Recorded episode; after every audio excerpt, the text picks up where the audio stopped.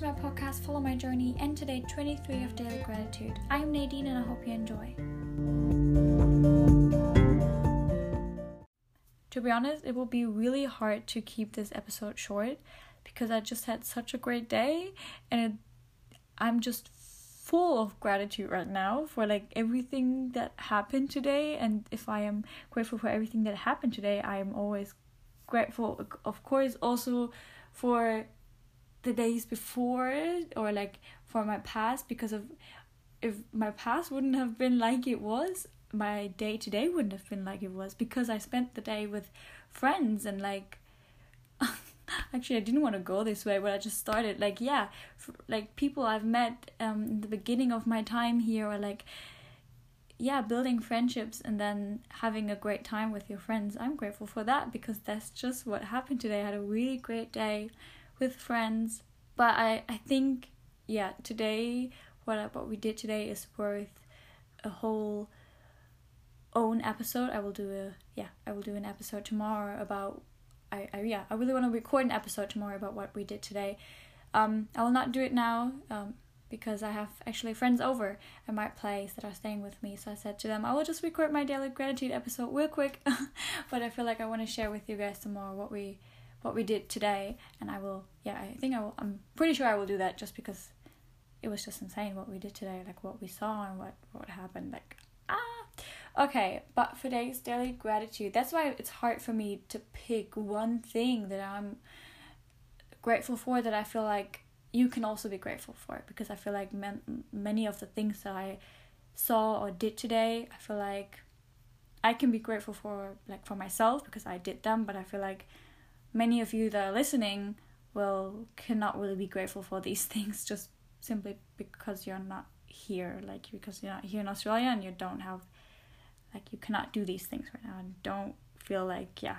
Like i wanted to share things on here that everyone like most people could be grateful for in the moment while they are listening to these episodes. I hope you get what i mean. And and yeah i feel like something though that I can get out of the things that happened today and the feeling that I was feeling. I feel like, well, I hope most people had these kind of feelings before, and it was most of the times it's the feeling we are grateful for, right? And not the the actual thing that we are doing, but the way we are feeling while doing that thing, I think. and yeah, I mean, and while I was spending my day today, I just felt I don't know, I can't explain it. Like it was just like a perfect day. I guess yeah, maybe I'm just grateful for those days in general that just seem perfect and you're like wow, that all of that stuff that happened today is like already alive. And I think I said that in the previous episode that each day is like alive. Like you wake up, it's like you are born, you have your day, like you spend your day, it's like you spend your life and at the end like of, of the day you go to bed. And it i mean yeah. And at the end of the of our life we we die. And i hope you get what i mean. And i think yeah i will just keep it like that for this episode. Think of a day and even if it was in the past i mean yeah think of a day that was. That's that's I'm, I'm talking about the past if i say it was.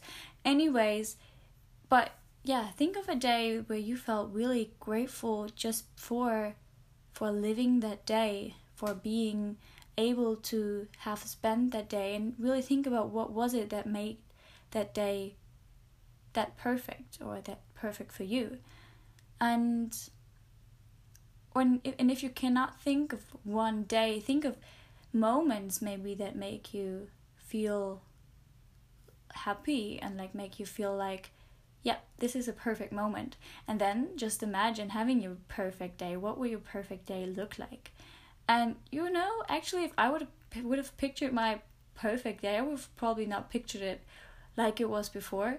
Uh, I mean, like it was today. What did I say before? I mean, yeah, like it was today because that's a nice thing, right? So much can happen that you didn't even think about, or didn't even knew was out there, and that's just what I'm grateful for as well.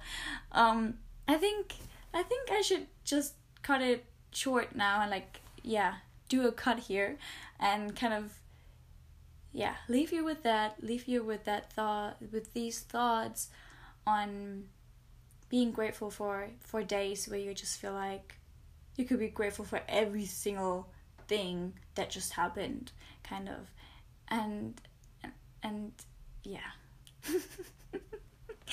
and like I said, I will definitely, I feel like I will definitely do record an episode tomorrow about what we did today and yeah, just kind of my thoughts about it. I think that's what I want to share with you, what I was thinking while while I spent my day today with my friends. And yep, that's it for today. I hope you had a great day so far, and I hope you can get something out of this episode for yourself. And and special, like in, in general, I mean, I hope that these great daily gratitude episodes, like that you can get something out of them, that you can realize that we all have so much already that we can be grateful for. That's the the reason why I'm sharing these episodes with you to remind yourself that there is so much every day that we can be grateful that's it, like I said, and I will talk to you tomorrow. Bye.